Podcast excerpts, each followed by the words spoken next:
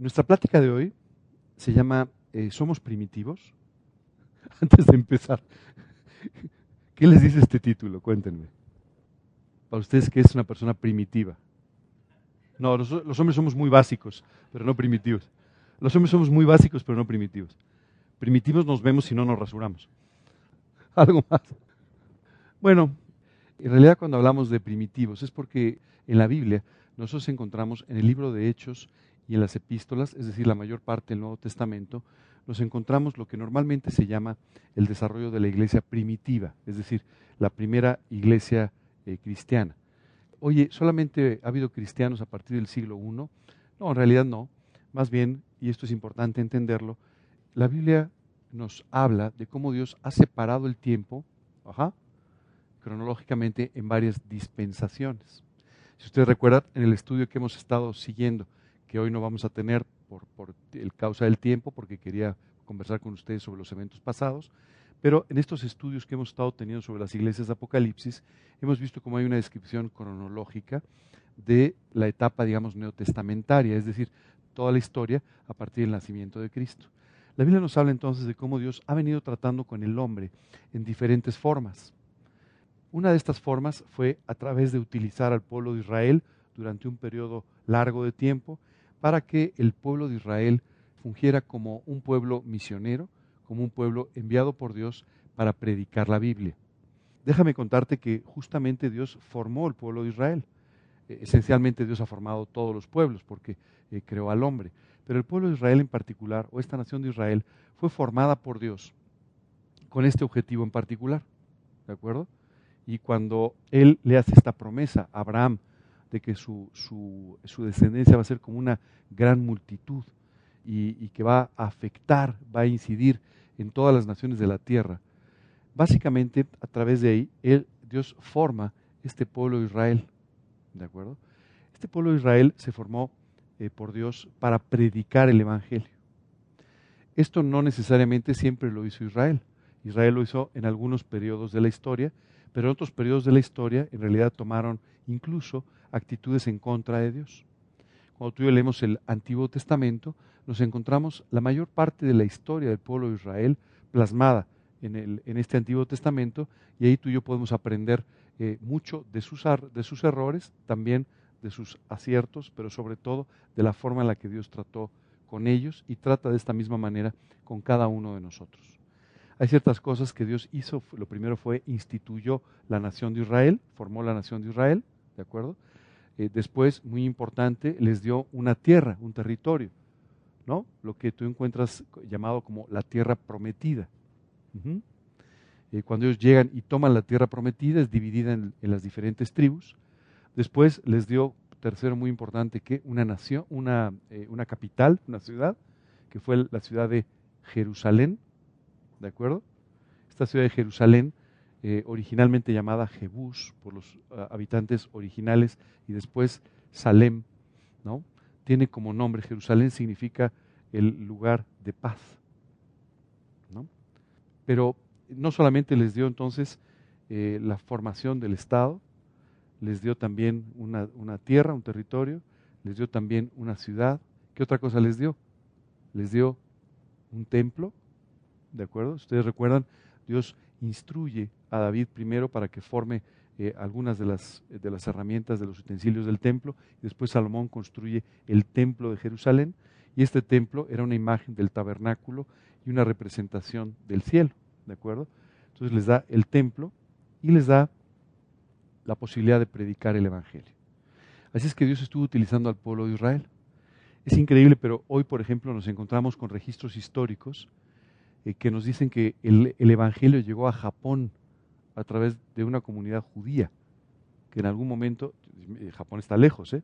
pero en algún momento llegaron hasta ahí. Así es que, en realidad, por mucho tiempo, el Evangelio fue predicado a través del pueblo de Israel. Ante la mala actitud de la nación en su conjunto, Dios toma la decisión de suspender eh, la predicación del Evangelio a través del pueblo de Israel y comenzar a hacerlo a través de la iglesia, es decir, de todos los creyentes convertidos. Antes había creyentes convertidos, pero el ministerio primario era para Israel. Ahora, a partir de la muerte de Cristo, el, eh, el objetivo primario o los, eh, las personas que tenían que predicar el Evangelio iban a ser cualquiera, cualquier persona, formando parte de la iglesia, es decir, habiendo recibido a Cristo en su corazón. Esto fue extraordinario porque nos dio a ti y a mí la oportunidad de predicar el Evangelio. Si no, yo no estaría aquí. Estaría aquí Isaac Misraji, por ejemplo, ¿no? Pero no Ángel Rodríguez, ¿no?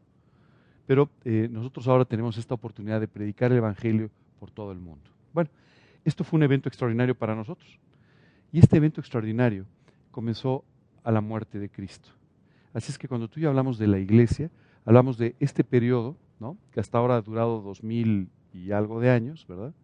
En el que tú y yo somos los que estamos predicando el Evangelio, este periodo de la iglesia. Y tú y yo hablamos de la iglesia primitiva como aquellas personas que comenzaron con la predicación del Evangelio, ¿verdad? Los primeros discípulos, que además eran judíos, ¿no? Y todas las personas que se fueron convirtiendo. Cuando tú y leemos el Nuevo Testamento, en el libro de Hechos, vamos viendo lo que sucedió en nuestros primeros años. Y después en las epístolas vamos viendo las cartas que, por ejemplo, Pablo, en su mayoría, Pedro, Juan, algunos otros de los, de los apóstoles, enviaron a grupos que se habían formado o a iglesias locales que se habían formado. ¿De acuerdo? Y esto es lo que a ti y a mí nos enseña prácticamente cómo vivir la vida cristiana. Ahora, si tú y yo tenemos que aprender cómo vivir la vida cristiana de los primeros cristianos, ¿verdad? De esta iglesia primitiva, pues es mejor que vayamos poco a poco entendiendo cómo funcionaba y cómo Dios la fue desarrollando. Déjame explicarte un poquito que la iglesia primitiva a veces no tiene las mismas características de la iglesia actual. Y el hombre actual tampoco tiene necesariamente las mismas características del hombre de aquel tiempo. Aunque los hombres esencialmente somos iguales, ¿no? Dígame una cosa, ¿quién de ustedes no quiere ser amado? Ok. Si hubiéramos hecho esta misma pregunta en el siglo I, hubiera sido la misma respuesta. Es decir, las necesidades básicas del hombre siempre son las mismas. Pero es cierto que hemos ido cambiando en algunos aspectos. Por ejemplo, si tú y yo hablamos del hombre actual, podríamos hablar sin duda de alguien muy alejado de Dios, sin interés y sin respeto por la Biblia. Déjame decirte una cosa, hoy en día en el mundo hay más religiones que jamás haya habido en la historia. Nunca ha habido tantas religiones y nunca ha habido tanta predicación del Evangelio. Pero tenemos un mundo en el que el ser humano ha ido poco a poco tomando la decisión de sacar a Dios de sus vidas. A los seres humanos nos gusta mucho la independencia, especialmente la independencia de Dios. No sé si te das cuenta, pero si alguno de ustedes es padre, tienes un niño que todavía no sabe cómo amarrarse los zapatos, pero ya quiere ser independiente. Cuando le vas a ayudar, déjame, yo puedo. Esto es una característica muy humana. Y hoy vivimos en un mundo completamente alejado de Dios, donde Dios no es considerado, es más, ni siquiera es invitado a participar en nuestras actividades normales. Vivimos en un mundo en el que, por ejemplo, Dios, tú no puedes hablar de Dios en las escuelas, tú no puedes hablar de Dios en una oficina, tú no puedes hablar de Dios en un lugar eh, público que no sea destinado específicamente para eso. Todo esto nos muestra un poco la actitud que tiene hoy en día el hombre. No tiene temor de Dios, ¿cierto? Si tú le dices a una persona, oye, es que esto que estás haciendo está mal porque Dios lo dice, bueno, puedes exponerte a que se ría, ¿verdad? Pero la realidad es que no, no hay una convicción o no hay un temor de Dios. Está cansado las religiones, no sé si te das cuenta, pero hoy en día, aunque hay cada vez más religiones, hay cada vez menos practicantes de estas religiones. Hace poco vi una encuesta que me llamó la atención. Tú sabes, por ejemplo, dentro de la Iglesia Católica, y hablo de la Iglesia Católica porque es la más grande, ¿cierto? En México. Tú sabes, en la Iglesia Católica, por ejemplo, de cada 100 católicos, ¿cuántos son practicantes? Alrededor del 15%. El otro 85% no practican la religión. Aunque si tú le preguntas, se define como un católico, pero no, no practican su religión. Curiosamente, la religión que tiene, o las religiones que tienen más participación son, por ejemplo, la religión judía, que anda alrededor del 50%, nada más. Y hay mucha práctica porque está muy mezclado con aspectos sociales y culturales de su, de su propia eh, nación. ¿verdad? Pero eh, cuando tú y yo hablamos, por ejemplo, de grupos musulmanes, hablamos de grupos budistas, es menos del 35% quienes practican su religión. Entonces, hoy hay muchas religiones que nadie practica, ¿verdad? Lo único que a veces queremos es tener una etiqueta que nos identifique con un determinado grupo religioso, pero en el fondo no solo no practicamos, sino a veces ni siquiera conocemos los fundamentos de esas religiones. hay una fuerte confusión entre lo que es la vida espiritual y la religión. El otro día estaba eh, escuchando a una persona que hablaba sobre ciertos ejercicios de yoga y decía que eso era espiritualidad. Y no, ¿verdad? Había una persona que hablaba sobre lo que la pintura, una, vez una clase de pintura una vez a la semana, hacía como una actividad espiritual en su vida. Nada más imagina, o sea, no tiene nada que ver. El día de hoy la gente tiene una gran confusión entre lo que es una religión y lo que es la espiritualidad. Y muchas veces piensan que una persona es espiritual porque practica una religión, o es espiritual porque practica alguna actividad cultural o social o alguna cosa por el estilo. Esto es una gran confusión. Tú de repente te acercas con alguien, le hablas de Cristo y te dice, ah, tú eres una persona muy religiosa. Eh, no, ni siquiera soy religioso. No, eso no puede ser porque si tú crees en Dios eres religioso. Hay una gran confusión en esto. Por otro lado, estamos profundamente inmersos en el pecado, no sé si han dado cuenta, ¿verdad? Pero vivimos en un mundo en el cual además ya las normas morales prácticamente han desaparecido.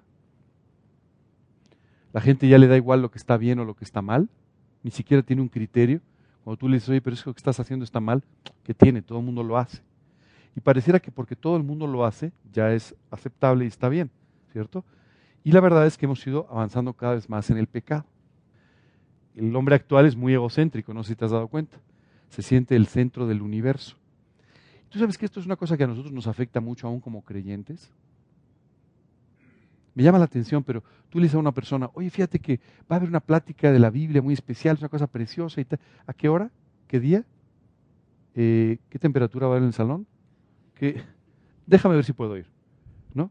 ¿Sabes qué nos pasa? Estamos muy concentrados en nosotros mismos, en nuestras actividades, en las cosas que tenemos que hacer o que nos gustan, y todo esto hace que tú y yo eh, estemos muy poco dispuestos a darnos, muy poco dispuestos a permitir que Dios pueda alcanzarnos. ¿Sabes? Es increíble. Hoy en día vivimos en un mundo que aporta más dinero en filantropía que nunca en la historia. Pero te voy a dar un dato eh, que te va a llamar la atención. ¿Sabes que menos del 2% de la gente que aporta para filantropía siquiera sabe para qué está aportando? No está ni enterada. No, tú le dices, oye, pero ¿y esa organización para la que tú estás aportando dinero es de unos niños en algún lugar en África, algún lugar en África, o sea, digo, como África es muy pequeño, pues no tenemos, no tenemos ni idea, ¿de acuerdo? Es muy humanista, eso sí. Cree que todos lo puede hacer él solo, que no necesita de nadie y que no necesita de Dios. Esta exaltación del humanismo es una característica del hombre actual. También es muy materialista, no sé si se han dado cuenta, ¿verdad? Pero hoy en día el dinero se ha convertido en auténticamente un Dios, prácticamente una religión. Y por supuesto piensa que todas las cosas materiales son la respuesta para el ser humano. No sé si te has dado cuenta, pero hoy vivimos en un mundo que genera satisfactores a una velocidad increíble, ¿no? No sé, a lo mejor ustedes son mucho más inteligentes que yo, pero eh, tú sabes que cada vez que sale un nuevo teléfono, yo, a mí me da, me da cosa cambiarlo, porque todavía ni siquiera termino de entender bien cómo se usa el actual, ¿verdad? Pero parece que tenemos un deseo imposible de llenar por hacer, por tener más cosas, más cosas, más cosas nuevas, más relojes, más zapatos, más coches, más plumas, más, más todo lo que podamos encontrar. Nos hemos vuelto literalmente coleccionistas de cosas que pensamos que necesitamos, cuando en realidad no es así. También somos cada vez más superficiales y cada vez más atentos a los estímulos externos. No te has dado cuenta, pero mira, yo doy pláticas de este tipo para personas adultos mayores, para adultos menores, o sea, como ustedes, adultos mucho menos menores, y para jóvenes. ¿Sabes qué me llama la atención? La plática de adultos mayores, a pesar de que son adultos mayores, puede ser un poquito más larga que la de adultos menores, ¿verdad? Pero tiene que ser mucho más corta cuando es para jóvenes. Tú dirías, no, pero como si los jóvenes tienen más capacidad de retención, pueden atenderte más tiempo.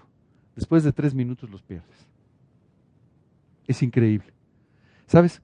Están completamente distraídos, completamente eh, eh, eh, superficiales, y tú tienes que hacer muchas cosas para llamar su atención. Dos veces al año organizamos unas, unas charlas para jóvenes. ¿Y sabes qué tenemos que hacer? El mensaje dura como cinco minutos. Tenemos que poner dos o tres testimonios de jóvenes que duren tres minutos, ¿verdad? Tenemos que poner videos canciones, cosas que los mantengan estimulados. Porque, ¿sabes qué pasa? Es una generación ya completamente metida en Internet, en los videos. Están acostumbrados a sentarse y que todo los estimule, sin que ellos tengan que hacer prácticamente nada. Yo soy de esa generación que todavía patinaba en la calle, se caía, se chocaba con el coche que estaba estacionado. Todas esas cosas que salían a jugar fútbol al parque y cosas por el estilo. Hoy los chicos no están acostumbrados a eso. Hoy es increíble, pero si tú tienes hijos, sobrinos o nietos, lo que vas a escuchar constantemente es, ya me aburrí. ¿Qué puedo hacer? Hay que estimularlos todo el tiempo. Yo no recuerdo haber dicho eso. Además, si le hubiera dicho a mi papá que estaba aburrido, mi papá se hubiera reído, ¿verdad? Me ha dicho, pues entretente, ¿verdad? No se hubiera preocupado demasiado. Hoy los papás, los tíos, los, los, abuelos están todo el tiempo preocupados por qué hago para entretener al niño. Pues nada, ¿no? Ponle a limpiar los zapatos, no es cierto. Pero, ¿Me entiendes? Pero en realidad, esto, esto es una realidad. Nos hemos ido volviendo cada vez más superficiales y cada vez más dependientes de los estímulos externos. Y tal vez una de las cosas más difíciles, nos hemos vuelto muy hedonistas. Esto quiere decir que todo el tiempo estamos buscando algo que nos complazca. Tú sabes que hoy estamos viviendo un tiempo en el que, como nunca en la historia hay turismo, la gente quiere irse de vacaciones todo el tiempo. ¿No? Todo el tiempo. Todo el tiempo quiere cosas que sean agradables, cosas que le hagan sentir placer y una remuneración instantánea. ¿No? Queremos inmediatamente, no, no queremos el esfuerzo para tener algo, queremos tener algo sin esfuerzo. Esa es la realidad. Y queremos de esta manera trabajar lo menos posible y queremos y pensamos que de esta manera vamos a ser felices, haciendo lo menos posible para de esta manera tener la remuneración o tener la recompensa más rápida posible. Es por esto que la Biblia dice es más bienaventurado dar que recibir.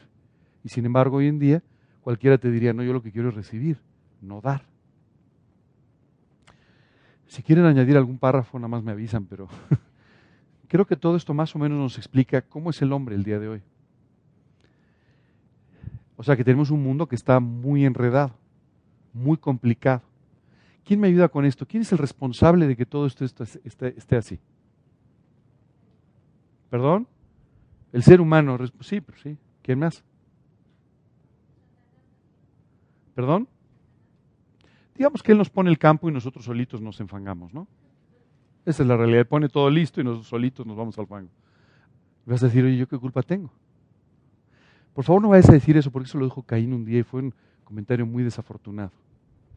Después de matar a su hermano, Dios le dijo, ¿dónde está Abel tu hermano? Él respondió, ¿acaso soy yo guarda de mi hermano? Y la realidad es que muchas veces hoy la iglesia respondería de la misma manera. ¿Qué soy yo responsable de que el mundo esté tan mal? Pues te tengo una noticia, sí, sí lo eres. En realidad sí. ¿Y sabes por qué? Porque la iglesia hoy en día no se parece mucho a la iglesia que formó Jesús. No se parece mucho tampoco a cómo vivieron los primeros cristianos. La iglesia hoy en día, ¿sabes qué tiene como características? Uno, carente de profundidad espiritual, de conocimiento de la Biblia y de la oración. Ayer, eh, el director del Museo de la Biblia hizo un comentario extraordinario, me llamó mucho la atención. Dijo, la verdad es que voy a muchos grupos donde hay dos horas de alabanza y diez minutos de estudio de la Biblia. ¿No? Y la verdad es que hay mucho de eso, ¿verdad? El conocimiento de la Biblia. Hay poca profundidad en tu relación con el Señor. Hay poca profundidad en la oración. Estamos más bien preocupados por cuándo va a haber otro evento. El otro día una joven se acercó conmigo y me dijo, oye, qué bárbaro qué increíble estuvo, esto del concierto de Steve Green y esto y lo otro. Esto se debería hacer más seguido. Y le dije, ¿y eso por qué? Porque es que esto me alienta a vivir para Cristo. Y le dije, oye, tu lectura y tu oración de todos los días no te alientan para vivir para Cristo. Necesitas que venga alguien y que cante una hora y que después hay un gran evento. No, no, no, no, espérame. No te confundas. Esto es un evento precioso. Es increíble poder tener personas que te mueven a vivir para Cristo, pero tu estímulo diario para vivir para Cristo debe ser tu lectura de la Biblia, tu oración. Déjame recordarte algo muy rápido. La iglesia en su primer siglo muy rápidamente empezó a vivir una cosa que se llama persecución. Durante el siglo I, II y III, muchos creyentes murieron por su fe. Y no tenían conciertos, ¿eh? No había conciertos de alabanza, no había grandes espectáculos, no había grandes predicaciones. Estas eran personas que estaban dispuestas a dar su vida por aquello en lo que habían creído. Estaban dispuestos a dar su vida por su relación con el Señor y no estaban dispuestos a dejar aquello en lo que habían creído por ninguna otra cosa, incluyendo una amenaza. Ayer, mientras escuchaba esta plática, recordé a un personaje que eh, para mí es como muy cercano. Eh, muy cercano porque he leído de él, no crean que lo conocí, desde luego. Se llamaba Julián Hernández, le llamaban el Julianillo. y este es un personaje muy peculiar. Era un hombre de muy pequeña estatura, muy frágil, muy delgado. Eh, y él estaba, él vivía en Suiza, básicamente, en el sur de Alemania. Y quiero decirte que este hombre estaba, él era español, y él estaba muy, muy impresionado por lo que Dios había hecho en su vida cuando él le había entregado su corazón. Y él quería que sus, eh, eh, sus paisanos españoles pudieran escuchar también de la Biblia. Y entonces, en un burrito, en las alforjas del burro, puso unos cuantos nuevos testamentos para caminar varios miles de kilómetros y llegar a la ciudad donde él había sido, Sevilla, en el sur de España, para poder llevar estas Biblias a quienes quisieran leerla. ¿No te parece extraordinario?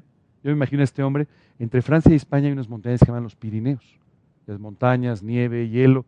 Me imagino a este hombre con el burrito, ¿no? Llevando sus nuevos testamentos kilómetros y kilómetros y kilómetros para poder entregarles unos cuantos, imagínate, no serían muchos, unos cuantos a algunas personas. Él dedicó su vida a eso. Te puedes decir, pero ahora sí que de cuatro en cuatro, pues imagínate, ¿no? Bueno, eh, Julianillo un día se equivocó y le entregó uno de los Nuevos Testamentos a alguien que no lo había pedido. Y ese alguien fue y lo denunció en la Inquisición. Y el Julianillo fue quemado vivo con todas sus Biblias. ¿Sabes qué sorprendente? Pasó por un tiempo de incluso de tortura, lo torturaron. Querían saber quién estaba recibiendo esas Biblias pero él prefirió morir antes de, decir nada. Y lo más impresionante cuando tú lees un poco la historia de este hombre es que el día que lo mataron, en un auto de fe, lo quemaron vivo, él ayudó a los que lo estaban matando a acomodar la leña. Y murió cantando. Dime una cosa, ¿se parece eso a nuestra iglesia de hoy en día? Espero que no tengamos que vivir una persecución, no, no es eso, pero ¿se parece de verdad a la actitud de un hombre como este? Tú dices, bueno, pero perdió su vida, total, pues unas cuantas Biblias de un lado para el otro. Solo te quiero decir una cosa. Algunas de esas Biblias llegaron al convento de San Isidro, San Isidro del Campo se llama el convento, donde casualmente estaban Casio de Reina, Cipriano Valera y otras personas que han sido claves para la traducción de la Biblia y para que tú y yo podamos comprar una Biblia eh, en una librería. Bueno, la pregunta es, ¿define eso a nuestra iglesia de hoy? Lamentablemente no. Vivimos una iglesia mucho más superficial, mucho más carente de profundidad espiritual, con mucha indiferencia. ¿Sabes qué es triste? Tú y yo hemos educado nuestra vista para no ver lo que no queremos ver. ¿Te has dado cuenta cada vez que si tú tienes coche, cada vez que te paras en un coche, en un semáforo, lo que hay a tu alrededor? ¿Has visto la profunda necesidad que hay? ¿Has visto la, la pobreza que hay? ¿Has visto la pobreza espiritual que hay? pero pareciera que hemos educado la vista para ya no ver esas cosas que nos resultan desagradables. ¿Sabes? Ya es difícil que algo toque tu corazón ¿no? y que te lleve a orar por las personas. Lloramos en un concierto, pero no lloramos en oración por la vida de las personas. Lloramos emocionados por lo que alguien acaba de decir, pero no lloramos realmente tocados por las necesidades de las personas. Esta indiferencia está haciendo que cada vez más la iglesia no se involucre con las personas y pierda entonces su efectividad. La Biblia dice, vosotros sois la sal de la tierra. Antes de que existieran los refrigeradores y estas cosas, la única forma de conservar los alimentos era salarlos. Y se salaban para que no se echaran a perder, no se descompusieran. ¿Sabes qué es terrible? Cuando tú y yo dejamos de salar, ¿sabes qué sucede? El mundo se sigue corrompiendo. La culpa es nuestra. No le eches la culpa a alguien, la culpa es tuya y mía. Somos muy superficiales en la forma de vivir la vida espiritual. Nos basamos en enseñanzas humanas y no en la palabra de Dios. Ayer, después de la reunión, platicaba con Cristian y me decía, eh, ¿tú qué opinas de la predicación actual? Y le decía, poca Biblia, mucha filosofía, y mucha superación personal. Y me dijo, es que esa es la realidad. Hay mucha, mucha mucho de superación personal y muy poco de principios bíblicos que la gente pueda tomar y pueda eh, convertir en convicciones. Y sabes, ¿tú sabes para cuánto te sirve todos los principios de la superación personal? Pues de aquí al siguiente domingo, en el mejor de los casos. Yo puedo llegar aquí y decirles, échenle ganas, la vida es hermosa, este, sean líderes, wow, ya sabes, todas estas cosas. Entonces, pues a lo mejor hasta, a lo mejor hasta les dura para el siguiente domingo, ¿no? Y cuando lleguen, pues otra vez recargamos las baterías. Llegan derrotados, pero no, échenle ganas otra vez, sean líderes, ya sabes, este. Eso es superación personal. Tú y yo no podemos predicar eso, tú y yo tenemos que predicar la Biblia. No predicar con la Biblia, que esto sucede mucho hoy. Hay personas que ya hablan y empiezan a decir conceptos personales y después le ponen un versículo al final y ya. Eso no es predicar la Biblia, eso es predicar con la Biblia. Tú y yo tenemos que aprender a enseñar lo que dice la Biblia, las escrituras, y vivirlas de esta manera. Y este, es por este motivo, estamos muy influidos por la psicología, por el humanismo, en fin. La iglesia está muy dividida, muchas denominaciones, muchas diferencias doctrinales, para cualquiera es confuso. Alguien llega cuando tú le hablas de Cristo, pero tú qué eres? Yo soy cristiano. ¿Pero cristiano qué? Pues cristiano. Pero tú eres cristiano evangélico, eh, cristiano bautista, eres presbiteriano, metodista, bautista, anabaptista. Bueno, mejor ni le sigo, ¿verdad? Pero dices, pues, oye, pero ¿cuál es la diferencia entre un creyente evangélico? Es que levantan las manos o no cuando cantan, es que dicen que sí. ¿Sabes qué es terrible? La confusión que esto genera. Nadie entiende. A veces ni nosotros. ¿No? Dime cuál es la diferencia entre un presbiteriano y lo que tú estás escuchando el día de hoy. ¿Quién me ayuda? Pues no la vas a encontrar. Cristian, que estuvo ayer aquí, es presbiteriano. Pues es que no vas a encontrar una gran diferencia. Pero cuando tú le dices, no, yo soy cristiano, él es presbiteriano, él, la gente dice, ¿y cuál es el bueno? Es un poco complicado, ¿verdad?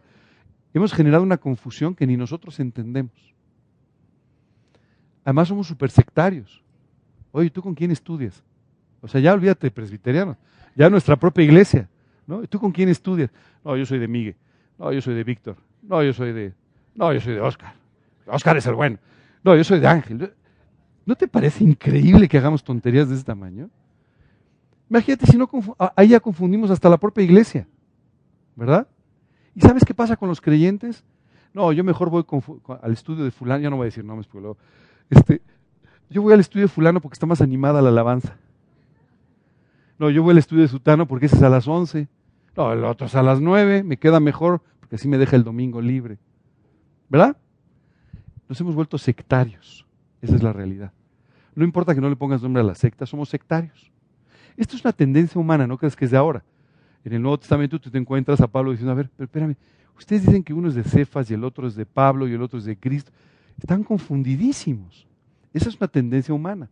Pero tú y yo tenemos que acabar con esta tendencia que está dañando tanto a las personas que escuchan el Evangelio.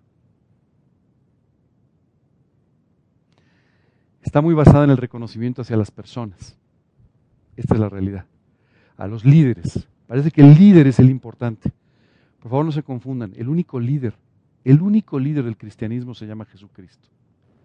Y si alguno de nosotros quiere ser un líder, pues entonces tendría que empezar por lavar los pies de los, de los demás. Así es como Jesús enseñó que debíamos vivir. Así es que si tú quieres ser un líder, te recomiendo que entres a la escuela del servicio, porque se trata de servir a los demás y no de darte importancia. Ustedes acaban de ver a un hombre un hombre que Dios ha usado mucho, Steve. Y de verdad que creo que es la persona que menos reconocimiento esperaba de toda la gente que yo he conocido. ¿No? ¿Se acuerdan? Cuando entró a la sala teníamos una canción puesta de él, ¿no? Y, le dije, ¿reconoces quién canta? Y me dijo, pero mejor lo quitamos, yo creo. Cuando trataron de aplaudir, le dijo, no, no, no, no, no, no, no. Bueno, hoy la iglesia lamentablemente busca demasiado reconocimiento personal. Tenemos mucha falta de amor, mucho juicio y poca preocupación. ¿Sabes qué es triste? Apenas estamos terminando una reunión y alguien está esperando que te regañen, ¿no? o que te juzguen, o que te digan, o que alguien te diga, o que alguien diga que no le gustaban tus zapatos, o el color de tu corbata, porque tú no vienes de corbata, o porque... todo esto, ¿no? Nos criticamos de una forma espantosa entre nosotros. Esto es increíble, pero es imposible. ¿Sabes qué dice la Biblia? En esto conocerán que sois mis discípulos, en que os amaréis los unos a los otros. No en que os criticaréis los unos a los otros, sino en que os amaréis los unos a los otros. Y hay mucha falta de amor y mucha crítica. Y somos muy tacaños. Tú puedes decir eso que tiene que ver. Por favor, lee el Nuevo Testamento y vas a encontrar iglesias enteras preocupadas porque hubo una sequía en otro lugar y seguramente eso estaba afectando a sus hermanos. Así es que había que hacer algo, había que recolectar dinero o algo para poder ayudar a los hermanos de otro lugar que seguramente estaban padeciendo por la sequía o estaban padeciendo por un problema. Hoy en día no hacemos eso. Hoy en día no te preocupas ni por el que se sienta a tu lado. Es más, no quieres ni conocer sus problemas para no tener que vincularte con ellos. Esa es tristemente la realidad que vivimos hoy en día. Y como consecuencia de todo esto, no tenemos impacto y no tenemos poder espiritual. Esa es la realidad. Hace, hace poco leía la biografía de un hombre en Escocia que se llama John Knox. ¿Se acuerdan que hablamos de él? ¿Sabes qué me impresiona? La reina de Inglaterra, hablando de John Knox, decía que le tenía más miedo a John Knox, este creyente, cuando se ponía de rodillas, que a las legiones del imperio romano que resucitaron. Pero cuando este Dios se pone de rodillas, empiezan a pasar cosas. El mundo cambia cuando Él se pone de rodillas. Una pregunta, ¿eso es lo que piensan tus vecinos de ti? ¿Eso es lo que piensan tus amigos, tus conocidos, tus compañeros de trabajo? Cuando Él, cuando él se pone a orar, algo sucede. Eh, no. ¿Sabes por qué no tenemos tanto impacto en la predicación? ¿Sabes por qué no tenemos tal impacto en nuestra vida? Básicamente por falta de espiritualidad, por falta de santidad. Déjame leerte un poco cómo era la iglesia en aquel tiempo. En el libro de Hechos nos dice, y todos los que habían creído estaban juntos. Vamos a ir analizando estas letras en rojos porque vamos a ir analizando estas cosas. Dice, todos los que habían creído estaban juntos y tenían en común todas las cosas y vendían sus propiedades y sus bienes y los repartían a todos según la necesidad de cada uno. Y perseveraban unánimes cada día en el templo y partiendo el pan en las casas comían juntos con alegría y sencillez de corazón, alabando a Dios y teniendo favor con todo el pueblo. Y el Señor, fíjate bien, añadía cada día a la iglesia a los que habían de ser salvos. Todos los días había conversiones. Todos los días había personas interesadas. Todos los días había personas no solamente que levantaban la mano después de un mensaje, sino que se integraban a la iglesia. Déjame darte una estadística que te va a llamar la atención. ¿Quién de ustedes estuvo con nosotros en un evento que hicimos en el Auditorio Nacional en abril de este año? ¿Abril? Abril de este año. ¿Ok? El auditorio tiene 10.000 mil eh, como capacidad. Más o menos nosotros éramos como 5 mil. ¿Ok? Lorena, ¿cuántas personas se supone que levantaron su mano, prendieron el este o lo que sea diciendo que habían recibido a Cristo en los dos días? ¿Dos mil por día? ¿Cuatro mil? Oye, una pregunta, ¿ustedes han visto esta célula se ha duplicado? ¿No? ¿No? Este, ¿Tú sabes si las células de otro lugar de la iglesia se han duplicado de tamaño, triplicado de tamaño? ¿Y entonces qué ha pasado? Dice, el Señor añadía cada día a la iglesia los que habían de ser salvos. Se convertían y se añadían a la iglesia. ¿Sabes qué nos pasa hoy? Hay personas que se convierten, pero jamás, jamás se añaden a la iglesia. Jamás continúan, perseveran, se quedan en la iglesia. No sucede. ¿Cierto? Bueno, les tengo una buena noticia. El día de hoy vamos a aprender la clave de esta iglesia que evangelizó el mundo sin internet, sin aviones, sin barcos, bueno, barcos, tenían, digo, los barcos eran como canoas casi, pero prefiero sin barcos modernos, sin todo lo que hoy en día tenemos. ¿Les parece bien? ¿Quieren que veamos la clave? ¿Por qué eso sucedió? Y de esa manera podemos aprender cómo vivir y cómo evangelizar este mundo. Primero dice, estaban juntos. Esto quiere decir, se buscaban, se amaban, se preocupaban unos por otros. ¿De verdad esto es una realidad para nosotros hoy? Créame, no lo es. Tenemos que aprender a hacer esto. Tenemos que aprender a vivir amando a nuestros hermanos. Tenemos que aprender a vivir buscándonos entre nosotros, preocupándonos unos por las vidas de otros. ¿Sabes qué es increíble? Hace un tiempo una persona me dijo, oye, ¿cómo se llamaba esa señora que hace como seis o siete meses venía al estudio, ya no la he visto más. No, ni la vas a ver. Seguramente ya no. ¿verdad? ¿Sabes? Nos preocupamos muy poco por los demás. A veces pareciera que estamos esperando que se diga amén para salir corriendo, porque tenemos otras actividades, porque no nos damos tiempo para conocer a la persona de al lado, para compartir con él, para saber por qué orar por su vida, para poder alentarlo, ser alentado por nuestros hermanos. Esto, esto está debilitando a la iglesia. Este individualismo está haciendo que tú y yo no podamos ser alentados. ¿Sabes qué me impresiona? Pablo, el gran Pablo, el tremendo misionero Pablo, el gran predicador Pablo, ¿sabes qué les decía a los creyentes? Oren por mí. Y esto es un mensaje recurrente a una iglesia y a otra. Oren por mí, pidan por mí, oren porque se me abran puertas, oren porque tenga valor para aprovecharlas, oren para que tenga las palabras adecuadas. ¿Y tú y yo no lo necesitamos? Pablo sí lo necesitaba, pobrecito. ¿Nosotros no lo necesitamos? ¿Sabes qué es terrible? Nos hemos separado no solamente ya en denominaciones, no solamente somos sectarios, ya somos individualistas. Ya no nos interesa el que se sienta al lado. Dice, unánimes. Fíjate que esta palabra es maravillosa. Es decir, tenían un mismo sentir. Sentían lo mismo. Todos estaban en la misma línea. Todos querían lo mismo. Todos. ¿Esa es una realidad para nosotros hoy? No. Cada quien jala para su lado. Tenemos que aprender a ser de un mismo sentir. Dice, repartían. Cuando alguien necesitaba, los demás estaban para ayudarle. Cuando alguien tenía problemas, los demás estaban para apoyarlo. ¿Sabes? Tenían generosidad y tenían preocupación unos por otros. Este fin de semana he vivido una situación extraordinaria, porque una persona muy querida está pasando por una prueba muy difícil. Y quiero decirte que algunas personas que la conocen, algunos creyentes, se han dado con ella. Y han participado y se han quedado con ella y la han ayudado. Y, sabes, no siempre es fácil ayudar a los demás. Pero sabes, eso es lo que las personas necesitamos. Necesitamos tener un cargo unos por otros. En esto conocerán que sois mis discípulos, que os amaréis los unos a los otros partiendo el pan en las casas. ¿Sabes? Eran obedientes a hacerlo. Oye, nos vamos a reunir para hacer esto, vamos a reunirnos para hacer esto. ¿Sabes? Es increíble a veces la falta de constancia que tenemos. Es increíble a veces la falta de interés que tenemos, que no nos permite siquiera hacer las cosas que Dios nos pide que hagamos. Comían juntos y dice, con alegría. ¿Sabes? La palabra iglesia significa reunión de creyentes. Esto es lo que significa la palabra. Y esto quiere decir que la iglesia es el lugar, una vez que tú te has convertido a Cristo, y no me refiero a un lugar físico, eso es un templo.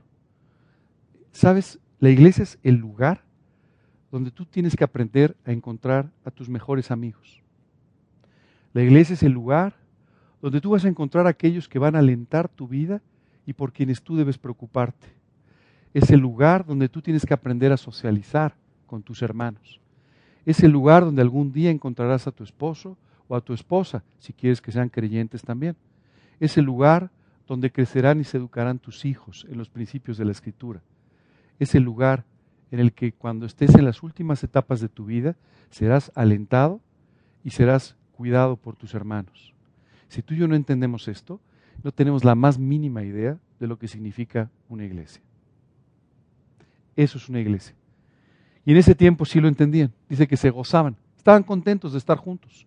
Se gozaban en la vida, se gozaban en el compañerismo, lo pasaban muy bien, eran tiempos extraordinarios. ¿Tú sabes cómo llamaban a las reuniones cuando se juntaban? Ágapes. ¿Sabes qué significa ágape? Amor incondicional.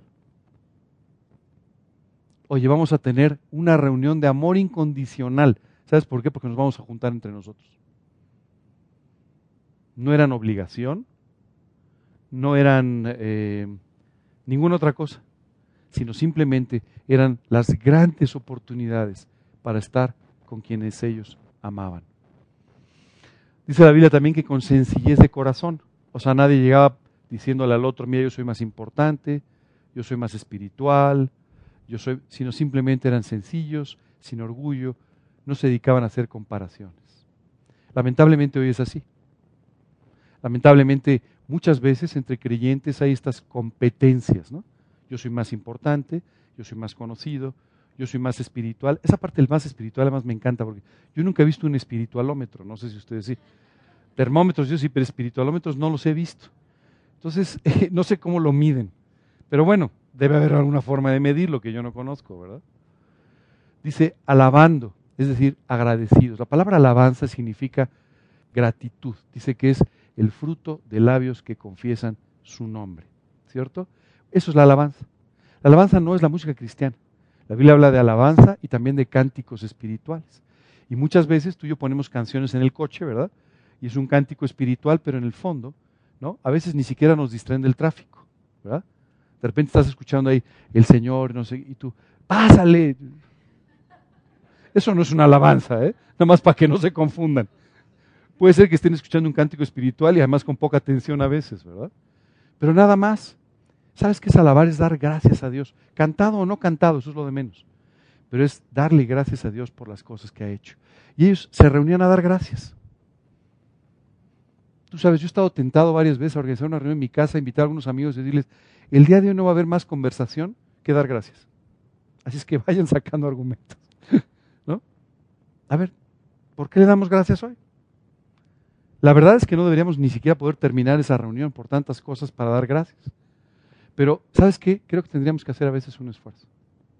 Bueno, tenemos que aprender a vivir agradecidos.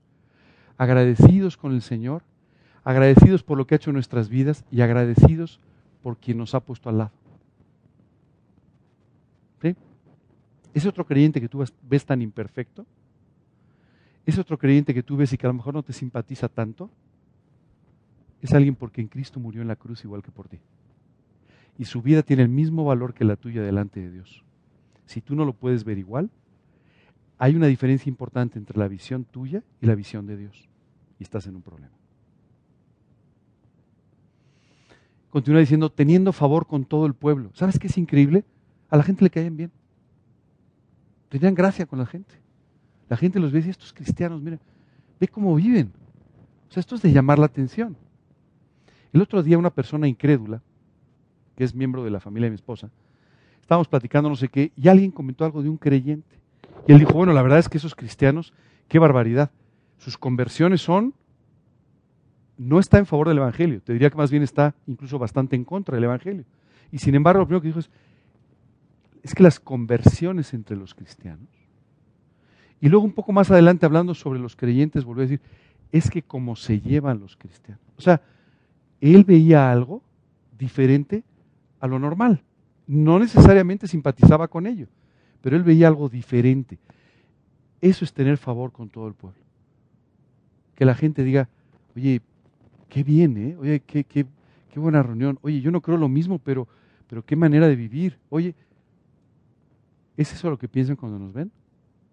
Eso pensaban cuando a los primeros creyentes. ¿Cuál es la, la consecuencia de vivir de esta manera? Dice, y el Señor añadía cada día a la iglesia a los que habían de ser salvados. Es decir, la salvación de las almas, porque Cristo se volvía muy atrayente para las personas. La gente no se va a convertir a Cristo porque tú no fumes, o no tomes, ¿no? O no seas inmoral, o no seas lo que sea. La gente se va a convertir a Cristo cuando lo vean reflejado en tu vida. Cuando vean el gozo de Dios, cuando vean la paz de Dios reflejada en tu vida, entonces ellos van a poder ver a Cristo y esto los va a traer a Cristo. Lo demás es un tema moral. Hay personas que no creen en Dios y que viven moralmente. A veces más moralmente que muchos de nosotros. Así es que esto no es. Lo que pueda traer a una persona a Cristo es ver a Cristo reflejado en tu vida. Este mapa solamente es para enseñarte los primeros puntos, esas partes azules oscuras, se evangelizaron durante los primeros 50 años después de la muerte de Cristo. Durante el primer siglo, todo lo que ves azul. No internet, no teléfonos, no aviones, no trenes, no nada. ¿Cómo lograron eso? Viviendo de esta manera. Déjame darte algunas características que podemos aprender de esta iglesia primitiva. El primero era el apoyo en oración entre los creyentes. Dice, así que Pedro estaba custodiado en la cárcel, pero la iglesia hacía sin cesar oración por él. ¿Sabes qué es extraordinario? Pedro arrestado con el plan de matarlo al día siguiente. ¿Sabes qué hizo la iglesia? Una manifestación como hacemos hoy en día con pancartas, Dios te ama, no lo mates. No. ¿Sabes qué hicieron? Se reunieron todos en un lugar a orar por la vida de Pedro. ¿Te cuento el resultado de la oración? A medianoche a Pedro se le cayeron los grilletes los que, que tenía, se le cayeron. Un ángel fue a por él, abrió la puerta de la cárcel y lo sacó de este lugar. ¿Sabes qué es increíble? Pablo no corrió, eh, Pedro, Pedro, perdón. Sí le dije Pedro, ¿verdad? Lo era más o Sí. ¿Sabes qué hizo Pedro? ¿Corrió a su casa? No. ¿Salió de otro lado? No. ¿Sabes dónde fue? Donde normalmente se reunían para orar. ¿Sabes por qué? Él dijo, esto fue un milagro. Están orando por mí. Así es que él fue al lugar donde normalmente se reunían para orar, para agradecer sus oraciones y para decirles lo que había pasado. La sorpresa fue tan mayúscula que una joven abrió y cuando abrió y vio a Pedro, volvió a cerrar. ¿Quién es? Que Pedro, ¿cómo? Ábrele. ¿Qué pasó? ¿Sabes? Pedro sabía que estaban orando por él. Y tú y yo podemos saber cuando la gente está orando por nosotros. Es difícil saber por nombre y apellido. Gracias a Dios, porque si no llegaríamos a reclamar. Tú no oraste por mí. Pero, ya sabes, ¿verdad? Pero, ¿sabes una cosa? Sabemos cuando estamos siendo apoyados en oración. Y también sabemos cuando nos han abandonado.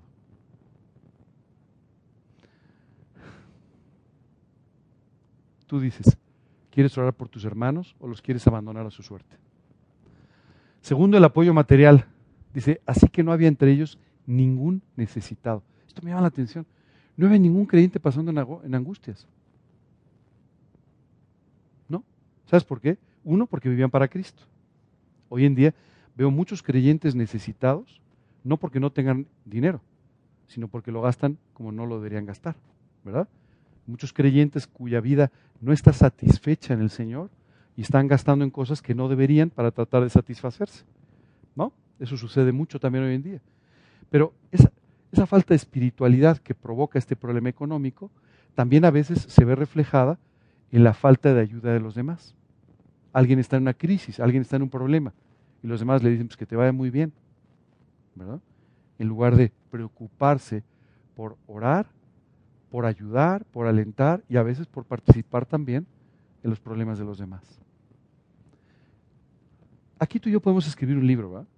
Si hay que ayudar, si no hay que ayudar, si hay que dar, si no hay que dar, si el otro, ya, ya sabes, hoy en día hay 300 opiniones. Solo te quiero dejar un versículo y tú piensa lo que quieras. Dice, Así que no había entre ellos ningún necesitado. Punto. El poder de Dios se veía en sus vidas. Fíjate lo que dice el libro de Hechos. Y por la mano de los apóstoles se hacían muchas señales y prodigios. Tenían una vida de un tremendo impacto. Dice, y cuando vieron orado, el lugar en el que estaban congregados tembló. O sea, no era broma, ¿eh? O sea, había un poder impresionante a través de las vidas de las palabras, de la conducta de estas personas. Santidad, espiritualidad y una vida de entrega. Y con gran poder, dice, los apóstoles daban testimonio. Cuando se ponían delante y empezaban a hablar, había poder en lo que decían. ¿Sabes qué me impresiona? Hay un momento en el que simplemente están prácticamente buscando matar a Pablo. ¿verdad? Más de la vida que hubo tal violencia cuando lo arrestaron y todo que lo tenían que llevar en vilo porque hasta por debajo de las piernas de los soldados trataban de lastimar. Pero dice que en el momento que se pone de pie y empieza a hablar en hebreo, todo el mundo se calla. ¿Qué impacto? O sea, ¿qué es esto? Hoy una turba de locos, una buena parte de esa turba te quiere matar, están en contra, y cuando se para al frente y empieza a hablar de la Biblia, la gente se quedó callada. Este era el poder de la predicación y este es el poder de la predicación de alguien viviendo en santidad, el impacto del Espíritu Santo. ¿Cómo le hacemos para retomar el rumbo? ¿Cómo le hacemos para volvernos un poco más primitivos a pesar de lo que, de lo que a veces pensamos? Primero necesitamos un avivamiento personal en nuestra relación con Dios. ¿Sabes qué significa cristiano? El que vive como Cristo, el que sigue a Cristo. Si tú no vives como Él, si tú no vives en una relación estrecha con Él, te voy a pedir un favor. Llámate creyente, di lo que quieras, pero no te digas cristiano. Un cristiano es el que vive como Cristo y en una estrecha relación con Él. Convirtiendo a Cristo en el centro de nuestra vida. Y por supuesto en el centro de nuestra vida, de nuestra familia, de nuestros negocios y de todo lo que hagamos. Dedicando nuestra vida a su servicio. Yo sé que esto no es la parte más cómoda. Podrías tener una vida mucho más cómoda si no sirves, pero entonces no servirías. Poniendo nuestros ojos en las cosas eternas, no en las cosas de esta vida, no en las cosas materiales, sino en las cosas eternas, perdonando y amando a los que te rodean, orando intensamente por nuestros hermanos y por quienes necesitan de Cristo. Por favor, esto grábate, abandonando la crítica y el juicio. Deja de criticar. A creyentes e incrédulos, ¿eh? de, de preferencia no critiques a nadie ni nada. Pero cuando menos de perdida, no critiques a tus hermanos en Cristo. Dispuesto a darte por los demás como un verdadero siervo, viviendo en la palabra de Dios. Sabes, a mí me sorprende cuántas personas leen más libros cristianos que la Biblia. ¿Cuántas personas dedican mucho más tiempo a bajar pláticas en YouTube o a ver videos de cualquier otra cosa, e, e, en el mejor de los casos cristianos, que, que a leer la Biblia. Y no conocen la Biblia. Hace un tiempo estaba con un grupo de personas y entonces una de estas personas que tiene varios años en Cristo, ¿no? Y que va a los estudios y todo, le dije, bueno, como ustedes recordarán, hice un comentario sobre un pasaje más o menos conocido de la Biblia y me dijo, ah, yo nunca había leído eso. ¿Cómo? O sea, en cuatro años no has leído esa parte de la Biblia, entonces no estás leyendo la Biblia. ¿Sabes? Hoy los creyentes no leen mucho la Biblia y por eso no conocen los principios y no los pueden vivir, buscando vivir en unidad con los hermanos. Hace algunos años una señora se acercó conmigo y me dijo, oye, yo necesito de tu ayuda. sí, encantado. ¿Para qué me necesitas? Quiero que organices una reunión en tu casa donde invites creyentes y me invites a mí para que yo pueda tener compañerismo. Organizo una reunión en mi casa y todas las personas para que tú tengas compañerismo. Ok, me quedó muy claro. Le dije, oye, ¿qué te parece si mejor, para que sea más efectivo, organizas una reunión en tu casa, invitas a las personas, si quieres yo te ayudo, para que puedas tener compañerismo. Te das un poco con los demás y entonces a lo mejor y hasta puedes empezar a hacer buenas amistades. No, me dijo, porque es una flojera invitar a la gente a tu casa, luego ensucian. Y fíjate que no entiendo por qué no tienes compañerismo. Bueno, tenemos que aprender a darnos, tenemos que aprender a abrir nuestra casa, abrir nuestro corazón, abrir nuestra vida, a dejar que los demás participen con nosotros, a disfrutar del amor entre los hermanos predicando el verdadero evangelio con una visión espiritual, es decir, el verdadero evangelio, no el de superación personal, y poniendo nuestro dinero y nuestros bienes para servir al Señor y a nuestros hermanos. Por cierto, no les estoy invitando al comunismo, o sea, no es que digan, a partir de aquí ustedes entregan todo lo que tienen y a ver cómo lo repartimos, no se trata de eso, pero se trata de que tú realmente pongas no solamente tu corazón, pero también lo tuyo al servicio de nuestro Señor. ¿Ok? ¿Vamos bien? Ok. Eh, bueno, aquí termina lo que yo iba a decir, pero si alguien quiere decir algo más, yo feliz. Solo les quiero decir una cosa, de verdad, si ustedes, si ustedes y yo queremos, uno, que el mundo se convierta a Cristo, dos, que nuestro país cambie y se vuelva un lugar donde podamos vivir con, eh, con un buen nivel de piedad y honestidad. Si tú y yo queremos que las vidas de las personas que nos rodean sean transformadas por el poder de Dios, tú y yo tenemos que retomar el rumbo. Si no retomamos el rumbo, créeme, nada va a pasar. Así es que el día de hoy los invito a que sean primitivos. No es necesario que se deje la barba, no es necesario que sean más básicos, pero sí que sean más primitivos. Bueno, solo falta la parte de vivirlo, ¿verdad? Esta es la parte teórica y ahora ustedes tienen que salir por esa puerta a vivir la parte práctica. ¿Ok? Muy bien. Vamos entonces a terminar con una, con una oración.